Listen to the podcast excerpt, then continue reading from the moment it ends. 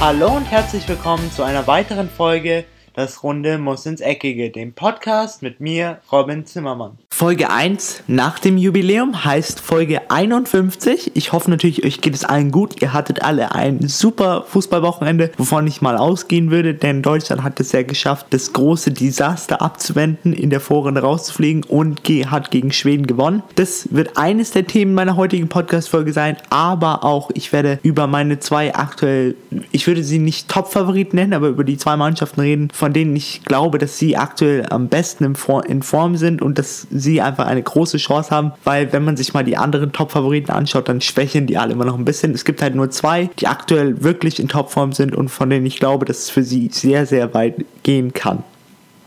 Man muss dazu sagen, ich nehme jetzt gerade diese Podcast-Folge am Sonntag auf, zwischen dem Spiel Japan-Senegal und dem Spiel Polen gegen Kolumbien. Also wundert euch nicht, wenn die Folge etwas kürzer wird. Ich versuche sie so kurz wie möglich für euch zu halten, dass ihr auch nicht so viel habt zum Anhören am nächsten Tag, weil ich weiß, dass es manchmal etwas lang sein kann. Aber je mehr Sachen ich habe, über die ich reden kann, desto länger wird auch die Folge und ich hoffe natürlich, dass euch auch längere Folgen auch gefallen. Diese Folge im Speziellen wird jetzt etwas kürzer, denn wie schon gesagt, wir haben nur drei Themen und mit mit dem ersten Thema wollte ich jetzt gleich mal beginnen. Das ist das Thema des Deutschlandspiels. Wir wussten alle, es war extrem wichtig, dass Deutschland dieses Spiel gewinnt. Bei einer Niederlage aufgrund des Sieges von Mexiko gegen Südkorea früher am Tag wären sie dann rausgeflogen und hätten nach Hause fliegen müssen. Aber Deutschland hat es geschafft, die Schmach abzuwenden und konnte zwar mit etwas viel Glück gegen Schweden gewinnen, aber am Schuss, Schuss und Ende zählt nur das Ergebnis und das war schlussendlich das 2 zu 1. Man muss sagen, das Spiel von Haus aus ging so los wie das erste Spiel gegen Mexiko. Also Deutschland hat teilweise in den ersten drei Minuten wirklich viele Torchancen gemacht. Sie hätten eigentlich in den ersten 10 Minuten schon 3-0 hätten führen müssen, aber sie haben das Tor nicht gemacht und klar, dann kommt es, wie es kommen musste. In der Mitte der ersten Halbzeit schoss dann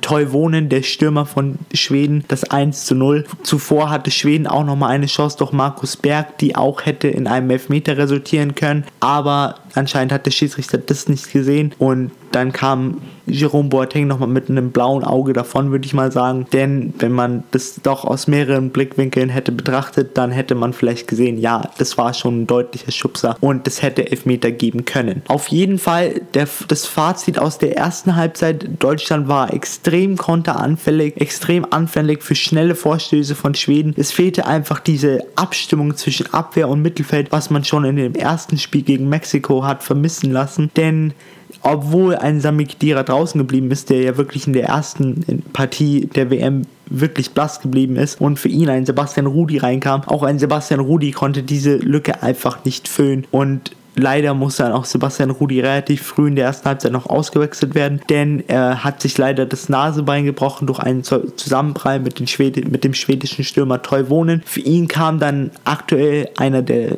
Lieblinge von der deutschen Nation rein und zwar Ilkay Gündogan, der es aber meiner Meinung nach nicht schlecht gemacht hat. Er hat teilweise echt gute Aktionen nach vorne gehabt. Klar, es war, er war jetzt nicht so auffällig neben dem Passmeister Toni Kroos. Das ist immer schwer, sich da zu behaupten, wenn man je einen jemanden, jemanden neben sich hat, der jetzt dreimal in der Champions League gewonnen hat und zu einem der besten Mittelfeldspieler aller Zeiten gehört. Von daher, ich finde einfach, er hat seinen Job nicht schlecht gemacht. Allgemein gibt es einfach aber wirklich keinen, den man bei dieser Mannschaft aktuell herausheben kann. Bis auf vielleicht vielleicht Neuer, der nach achtmonatiger Verletzungspause seinen Job wirklich gut dahin macht und bei jedem Gegentor bisher nicht wirklich was dafür konnte.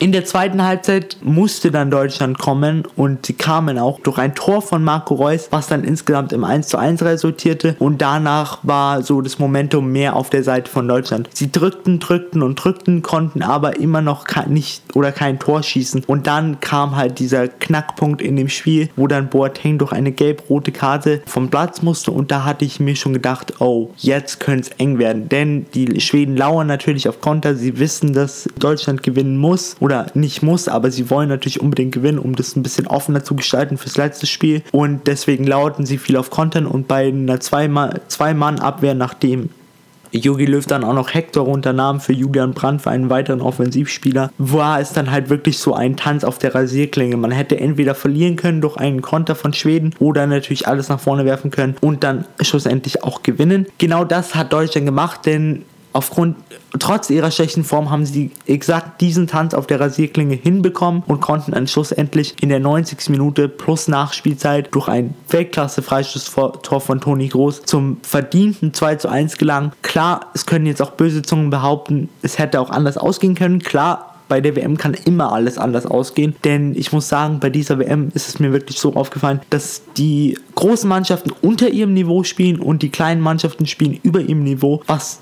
die Spiele für, gro für große Mannschaften extrem, extrem schwer macht, denn kleine Mannschaften haben nicht wirklich viel zu verlieren bei dieser WM. Ich meine, man schaut sich das Ganze nur mal an und wenn eine kleine Mannschaft wie jetzt zum Beispiel Panama verliert und nicht über die Vorrunde hinauskommt, dann sagt jeder, war zu erwarten. Aber wenn diese Mannschaft über die Vorrunde hinauskommt, dann ist es halt Halleluja, das war schon überraschend. Von daher, kleine Mannschaften haben bei dieser WM einfach nichts zu verlieren, was ihnen auf jeden Fall in die Karten spielt. Und große Mannschaften müssen jetzt einfach irgendwann mal in Form kommen.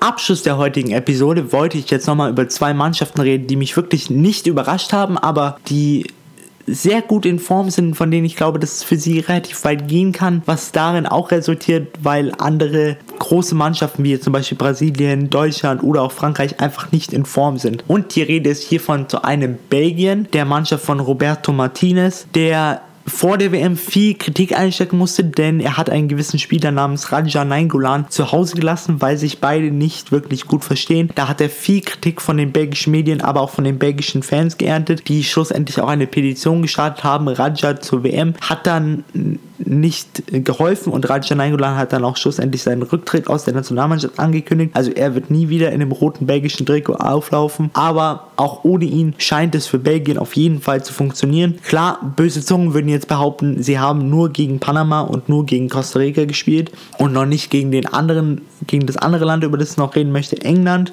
Man muss aber auch sagen, wie sie gegen Panama und wie sie gegen Costa Rica gespielt haben. Denn viele vergessen, wie ich gerade eben schon angesprochen habe, kleine Mannschaften haben bei ähm, einer WM nichts zu verlieren. Also die schmeißen wirklich alles rein. Sieht man bei, bei Panama und Tunesien. Die kämpfen wirklich bis zum bitteren Ende. Die haben nichts zu verlieren. Alle sind unfassbar motiviert, unfassbar glücklich, dass sie überhaupt an dieser WM teilnehmen können. Ich meine, wenn man sich die Panama-Spieler anschaut, die haben alle noch einen Nebenberuf in ihrem normalen Leben. Also die machen Fußball nicht hauptberuflich. Von daher ist es für sie das Größte, bei so einer WM zu spielen. Von daher würde ich die Leistung einfach von Belgien nicht so runter machen, denn ich finde es einfach schon beachtlich, dass man mit so hohen Siegen wie jetzt zum Beispiel einem 5-2 gegen Tunesien oder auch einem 3-0 gegen Panama in das Turnier startet. Vor allen Dingen das 3-0 gegen Panama fand ich sehr beeindruckend weil erstens war es das erste Spiel und dann gegen eine kleine Mannschaft wie Panama ist nicht einfach. Aber wenn man sich jetzt mal den belgischen Kader anschaut mit Leuten wie Carrasco, wie De Bruyne, wie Lukaku, wie Mertens, wie ähm, Witzel, wie Vertonken,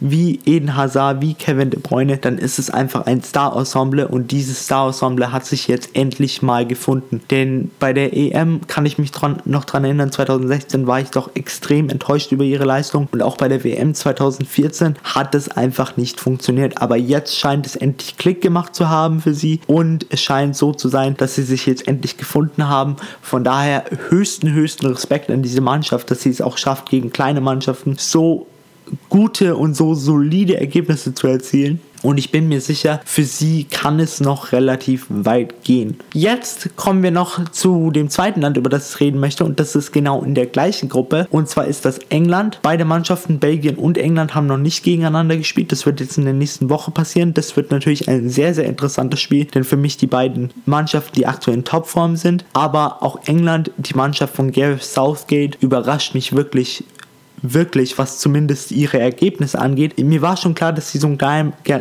kleiner Geheimfavorit sind, denn im Vergleich zu 2014 haben sie doch ihre Mannschaft wirklich radikal überarbeitet, viele junge Spieler reingebracht, wie Raheem Sterling, wie Dele Alli haben sie groß gemacht, Eric Dyer, John Stones, auch jemanden wie Ruben Loftus-Cheek, von dem viele von euch wahrscheinlich noch nicht mal gehört haben, von Crystal Palace gehört, aber dem FC Chelsea. Ich muss einfach sagen, diese Mannschaft ist ein Gefüge. Sie hat es geschafft, dass man die perfekte Mischung zwischen jungen und alten Spielern gefunden hat, mit Spielern wie Gary Cahill als Führungsspieler, auch ein Jamie Vardy als Führungsspieler. Man hat es einfach geschafft, diese immer berühmt-berüchtigte perfekte Mischung zu finden. Und da, obwohl Gary Southgate genauso wie Roberto Martinez viel in der Heimat kritisiert wird aufgrund seiner Auswahl der Spieler, welche er nicht mitgenommen hat, warum er den nicht und den nicht berücksichtigt hat, muss ich sagen, er hat wirklich es geschafft, sich die Spieler rauszupicken, an die er glaubt, weil das ist alles, was zählt. Alles, alle Spieler, an die der Trainer glaubt, sollten auch zur WM gehen. Und es kommt nicht darauf an, was die Nation will, sondern es geht,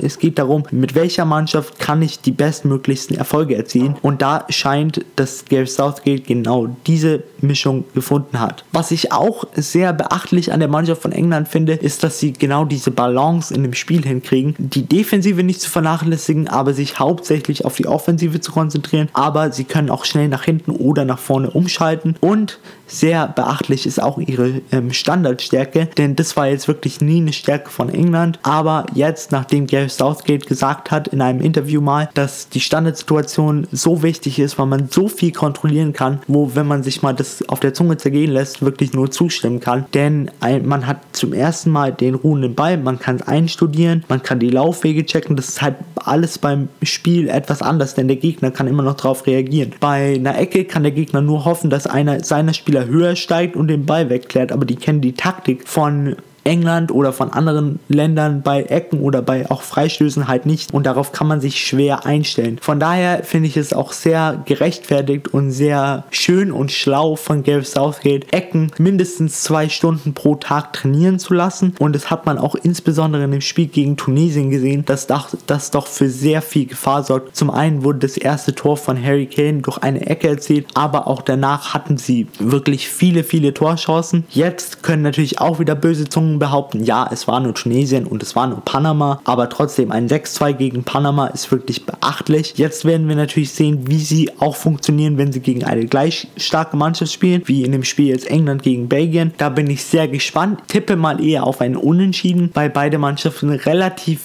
ähnlich spielen, relativ gerne Offensive machen. Also es könnte entweder ein sehr hohes Ergebnis geben in eine Seite oder ein sehr ausgeglichenes Ergebnis. Davon gehe ich jetzt mal aus, aber bleibt auf jeden Fall gespannt und schaut euch dieses Spiel auf jeden Fall an. Ich kann euch das nur ans Herz legen und es wird bestimmt ein richtig, richtig, richtig gutes Spiel. An dieser Stelle geht auch Folge 51 meines Podcasts zu Ende. Ich weiß, die heutige Folge war etwas kurz, aber ich hoffe, dass ihr immer noch ein gewisses Grundwissen daraus rausnehmen könnt. Konntet, jetzt wisst ihr ein bisschen mehr Background-Information über England und auch Belgien. Jetzt könnt ihr zum Beispiel euren Freunden sagen, ja, ich weiß, dass Roberto Martinez, der Trainer von Belgien, Raja Nainggolan nicht mitgenommen hat oder dass Gareth Southgate zwei Stunden lang Ecken trainieren lässt unter der Woche. Jetzt könnt ihr mit diesem ganzen Wissen eure Freunde beeindrucken und ich hoffe natürlich, dass ihr die WM noch in vollen Zügen auch in der nächsten Woche bis Freitag, bis ihr natürlich wieder Podcast hört, das ist natürlich das Wichtigste, dass ihr bis dahin noch die WM auskosten könnt, denn wir müssen uns alle immer daran erinnern, dass die WM nur alle vier Jahre ist und dass wir nur alle vier Jahre das Vergnügen haben, leider, leider und man muss auch sagen, Fußball ist und bleibt halt einfach die schönste Nebensache der Welt. Und mit diesem Schlusswort beende ich jetzt diesen Podcast an dieser Stelle. Ich hoffe, es hat euch gefallen. Ich bin am Raus und Ciao. Und das war's auch schon wieder mit einer weiteren Folge Das Runde muss ins Eckige, dem Podcast, wo ihr alles rund um König Fußball kompakt auf die Ohren bekommt.